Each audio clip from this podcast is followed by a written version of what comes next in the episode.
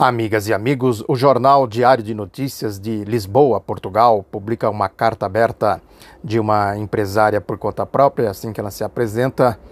É, a carta é endereçada ao primeiro-ministro de Portugal, Antônio Costa, que ela faz um relato que diz muito respeito à realidade de praticamente toda a humanidade que não está no topo da pirâmide financeira, dos endinheirados, da turma da bufunfa, como se diz por aí. Mas antes de prosseguir, eu sou Oswaldo Bertolino, este é o outro lado da notícia. Eu peço para você aqui no YouTube comentar, compartilhar, se inscrever, dar o like também no podcast do Spotify. Ajude a divulgar o outro lado da notícia. Mais do que nunca, é, o seu gesto é muito importante neste momento.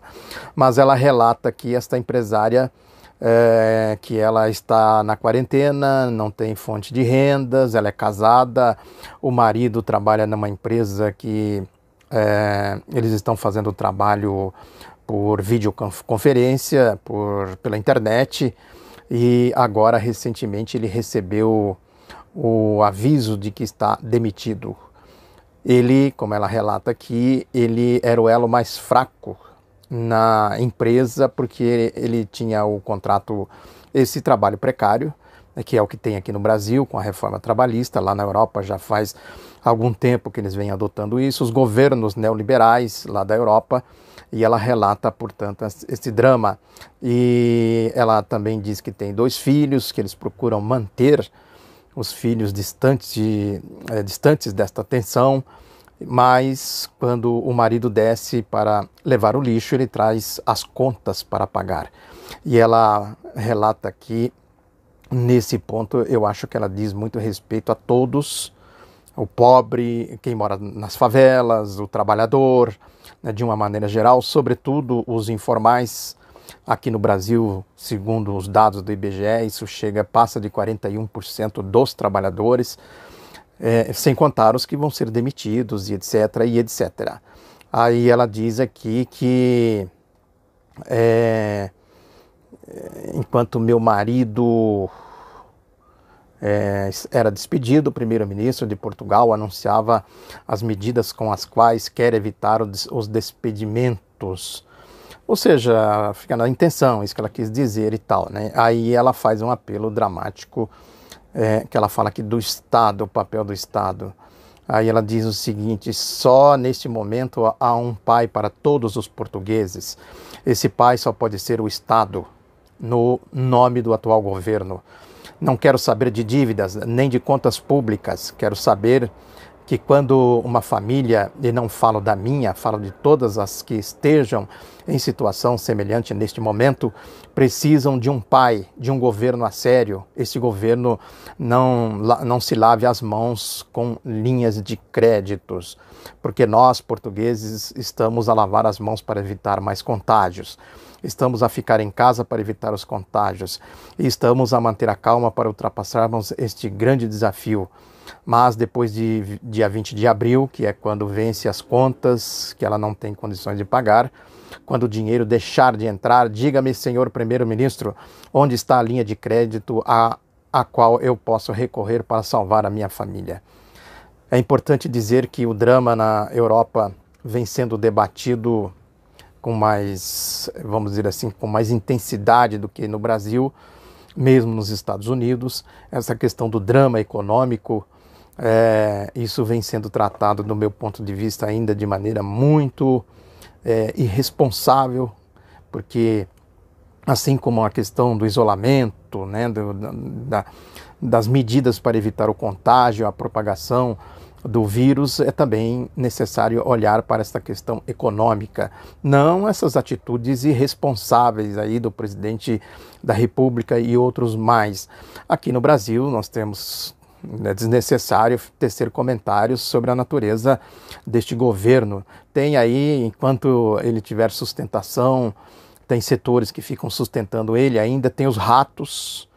Né? Alguém já falou que enquanto o rato principal permanecer nesse governo, que é o ministro da Justiça, o Sérgio Moro, responsável por, é, pela chegada deste esse bando que, que assumiu o governo aí, enquanto esse rato estiver no governo, né, significa que ele tem alguma sustentação, que é a história da Lava Jato, essas coisas todas que eu tenho comentado aqui sistematicamente. Mas voltando à questão da Europa, eles fizeram uma, os ministros de finanças dos países da União Europeia, da União Europeia, da chamada zona do euro, fez uma videoconferência, uma reunião. O que, que eles querem? Eles querem uma linha de crédito para que os governos possam gastar sem medidas Lá, como aqui, eles têm a emenda constitucional do teto, que não pode passar o teto, que é o tratado, comentei aqui no vídeo passado, o, o, o, o pacto que eles têm na União Europeia de um déficit de 3% tal, quer dizer, eles podem fugir disso, mas tem que voltar a isso. A crise que teve lá na Grécia, sobretudo, né, na Espanha, enfim, a, essa questão do projeto neoliberal, como eles vão administrar a chamada austeridade, que é o mundo financeiro uh, fizeram esta reunião e o, o, atrito que surgiu mais sério foi com o ministro das Finanças da Holanda, que disse por que esses países não têm condições de bancar a crise, né, fazer aí, enfim, os, eh, os movimentos necessários para enfrentar a crise. O primeiro-ministro de Portugal, esse, o Antônio Costa, reagiu, chamou de asqueroso o pronunciamento deste ministro da, da, da Holanda. Uh, o jornal Globo traduziu como nojento, mas ele falou, na verdade, asqueroso. O jornal Globo traduzindo o português de Portugal. Uh, mas a questão, o fundo da questão é que existe um grande dilema nesse sentido, porque a Alemanha, que controla uh, o sistema financeiro na Europa, na União Europeia, foi contra, não de maneira como esse asqueroso ministro das Finanças da Holanda, nas palavras do Antônio Costa, primeiro-ministro português. Também a Áustria foi contra e eles vão marcar, marcar uma outra reunião agora para esta semana e as, as, informações são de que a reunião vai ser muito tensa, mas a questão é que enquanto isso não acontece, a realidade desta empresária da carta aberta vai se agravando. Se lá está acontecendo isso, nos Estados Unidos nem se cogita algo mais efetivo. Esse pacote de 2,300 trilhões de dólares que o Donald Trump assinou, foi aprovado no Senado e tal, né, isso não tem garantias de que vai se transformar em medidas efetivas para uh, fazer os setores essenciais da economia funcionarem e tal. Né, essa questão aí de você direcionar, de o Estado direcionar a produção para as questões que são essenciais, para os setores que são essenciais. Essa discussão nos Estados Unidos simplesmente não existe. O que eles estão discutindo é, vão, o pacote garante um certo recurso para as pessoas, que essas pessoas vão sobreviver com esse tentar sobreviver com esses recursos, mas não há ainda uma política definida para é, fazer a economia ser direcionada para esses setores essenciais. Que hoje é a questão, são três questões básicas: a questão da saúde, o tratamento das vítimas, Uh, a questão da ciência, do desenvolvimento de remédios, de vacina, essas coisas todas, e a questão da, da produção de mercadorias de gêneros de primeira necessidade para a sobrevivência da população. Isso por lá as coisas estão acontecendo mais ou menos assim. Aqui no Brasil, então, aqui ninguém fala nisso, né? mesmo. É, setores da esquerda começam a despertar para esta questão, mas ainda de maneira muito incipiente. Do meu ponto de vista, ainda não se deram conta da gravidade da situação. É, líderes de oposição é, teria que entrar em cena de maneira mais efetiva. Lula, por exemplo, até o Fernando Henrique Cardoso.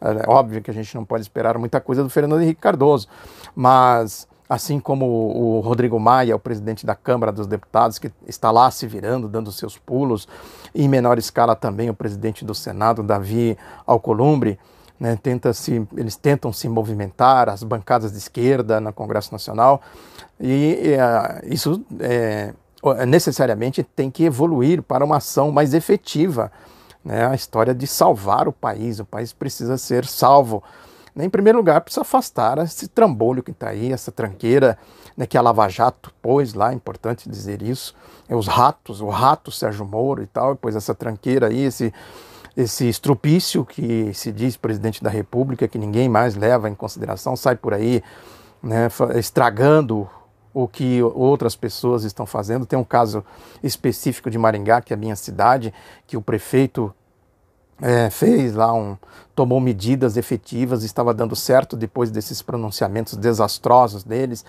dele, do Bolsonaro. Ele deu uma entrevista, o prefeito deu uma entrevista para o Luiz Nassif, vou deixar o link aqui para vocês darem uma olhada.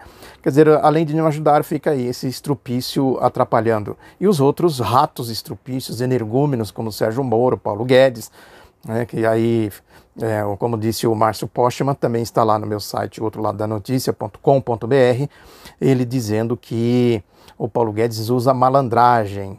Ele pega recurso daqui, recurso dali, crédito, crédito daqui, crédito, crédito dali, para dizer que está aí com um pacote de 700 é, milhões, bilhões de reais é, que seria para socorrer as necessidades, mas é pura malandragem, o Márcio Postman tem inteira razão.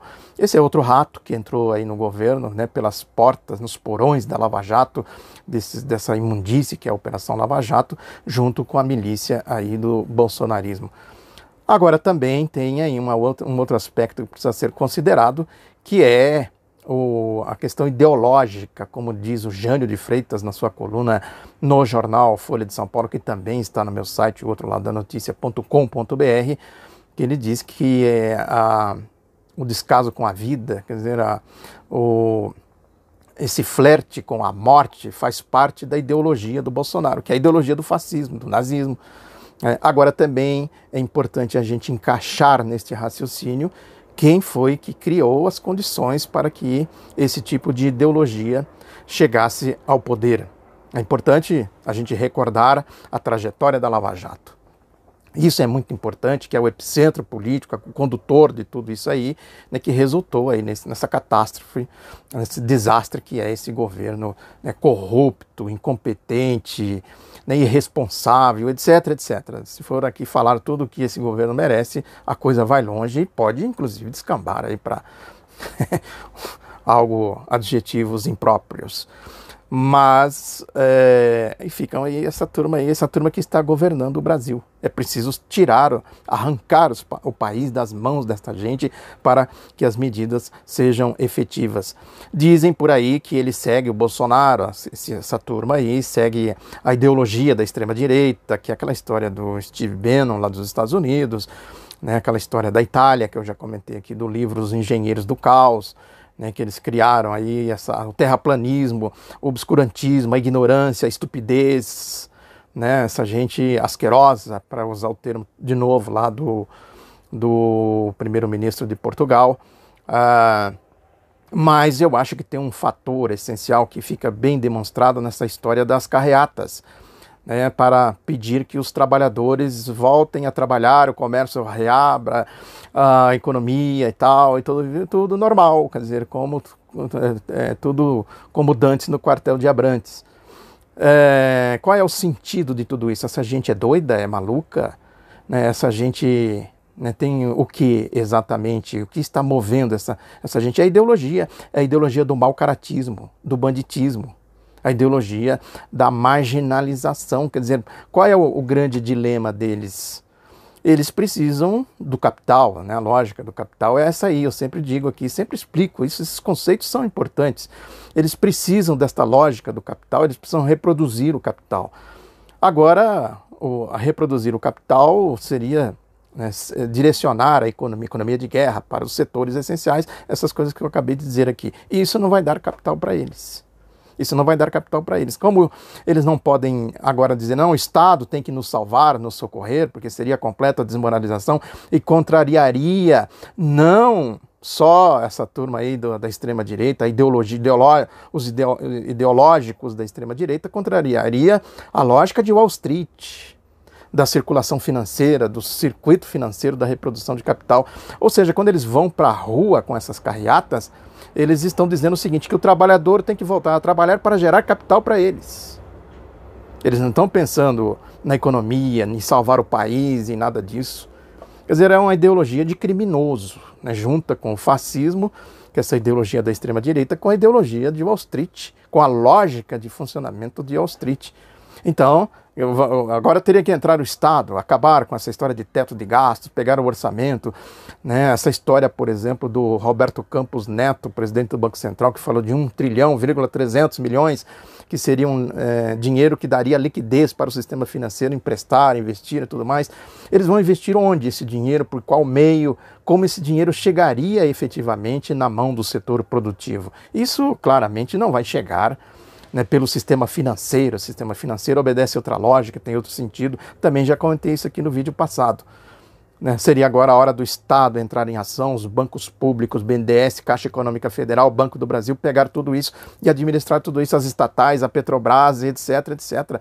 Né? Prover o país de gêneros de primeira necessidade. Na questão da saúde, a mesma coisa, da pesquisa científica, né? socorrer a população. Tem aí um dado da, do Data Favela, que também está no outro lado da notícia. Eu vou deixar também o link para vocês é, dar uma olhada. Aliás, vou deixar aqui, eu vou deixar o link do, do, do meu site, outro lado da notícia.com.br.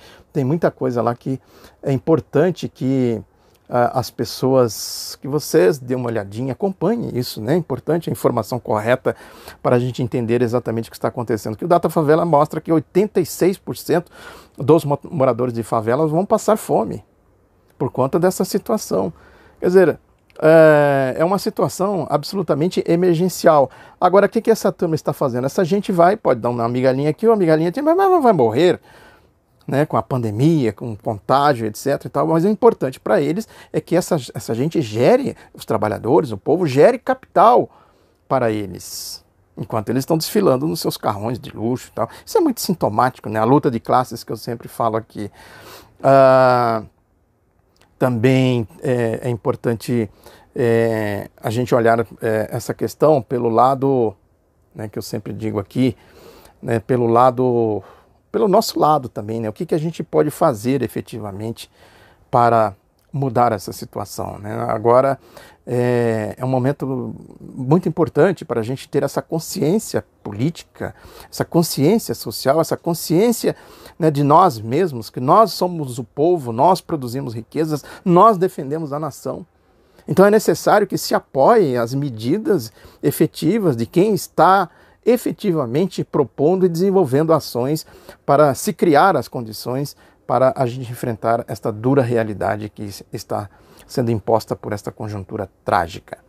Muito obrigado pela atenção. Reforço o pedido para você divulgar o outro lado da notícia, para você compartilhar, dar o like, enfim, vamos espalhar aí e vamos fazer, enfim, a nossa parte. Um abraço, até a próxima.